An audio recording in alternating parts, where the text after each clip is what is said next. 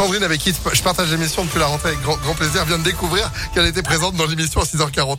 Ça me fait plaisir de, de savoir que vous étiez là, Sandrine. C'est-à-dire que...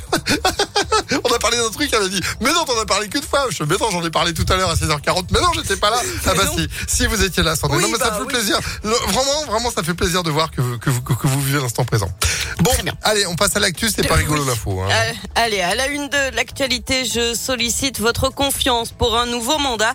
Emmanuel Macron annonce officiellement sa candidature à l'élection présidentielle. Il le fait dans une lettre écrite aux Français, publiée ce matin dans la presse quotidienne régionale.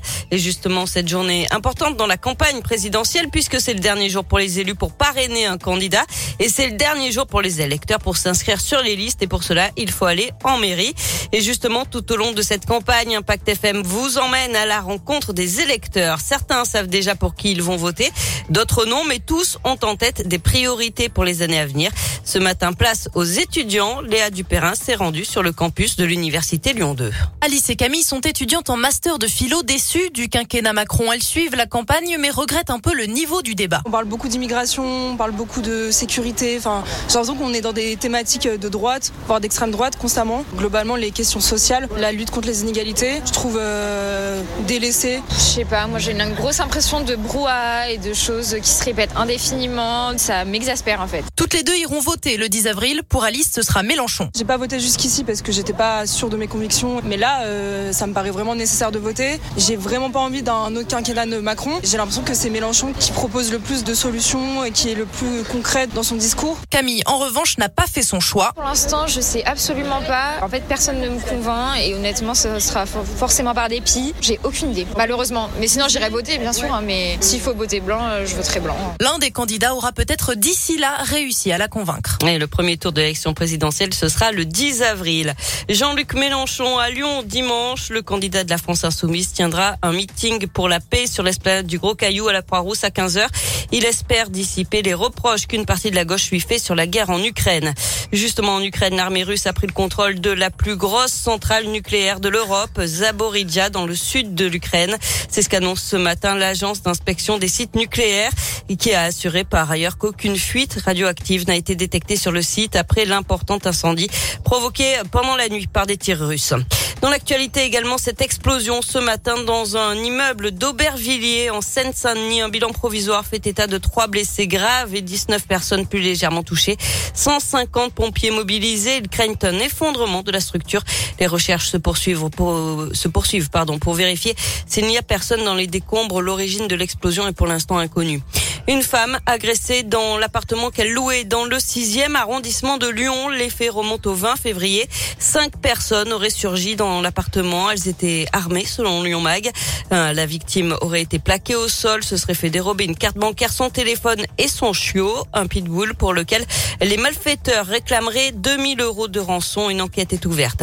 Et puis le coup d'envoi de la traditionnelle collecte des, des restos du cœur. Ça va durer jusqu'à dimanche. Des milliers de bénévoles sont mobilisés dans des centaines de magasins, y compris évidemment dans l'agglomération lyonnaise. On passe au sport, du tennis avec euh, les quarts de finale aujourd'hui de l'Open 6e sens métropole de Lyon et on suivra la lyonnaise et dernière française en lice Caroline Garcia. Euh, elle affrontera la belge Van Wiftank cet après-midi. Du foot, la 27e journée de Ligue 1, Lyon est à Lorient, c'est à 21h, ce sera sans Léo Dubois et Tanguy Ndombele qui sont forfaits, mais avec le retour de l'attaquant Jeffren Adélaïde. Eh ben c'est noté. Merci beaucoup Sandrine. L'info continue sur impactfm.fr et vous êtes de retour à 11h. À tout à l'heure. Ce sera vous à 11h. Hein. Oui, ce pas sera un- bien moi. D'accord, ce sera pas un jumeau maléfique ou un truc comme ça, non Bon, bien. À tout à l'heure alors. La météo, c'est pas mal. On a du bleu en ce moment, beau ciel bleu de présent. Pas bien de se moquer. Moi, alors là, jamais. Non, non, je rigole, mais je me moque pas. Non, non. Des éclaircies en ce moment. Du ciel bleu cet après-midi, 15 degrés côté Mercure. On a euh, un petit 10 sur Lyon, tout comme d'ailleurs sur Vienne. Du beau aussi demain samedi, tout comme dimanche. Il va faire beau, mais pas chaud. 11 degrés de prévu pour la maximale ce week-end. Et à Mercure, qui à Lyon euh, sera en dessous de zéro le matin de samedi et dimanche. Bah oui, il n'y a plus de nuages. Du coup, la chaleur s'en va. Et ce qui fait qu'il va faire froid aussi en début de semaine prochaine. Allez, merci d'être avec nous. C'est vendredi, tout va bien. Direction le week-end, dans la joie, la bonne humeur, avec vos plus beaux souvenirs pour chanter Donna Summer, Hot Stuff et Axel Red. Voici Sensualité sur Impact. Jamais je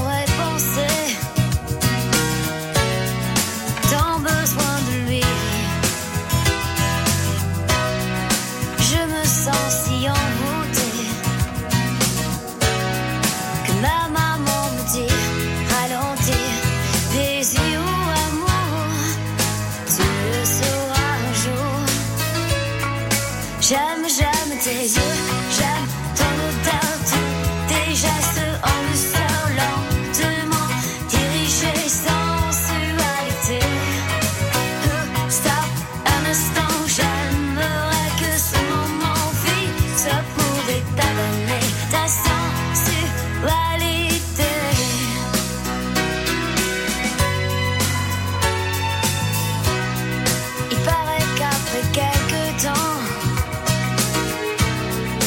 patience affaiblie. Pas toujours apparemment. Et maman m'avait dit, ralentis, désir.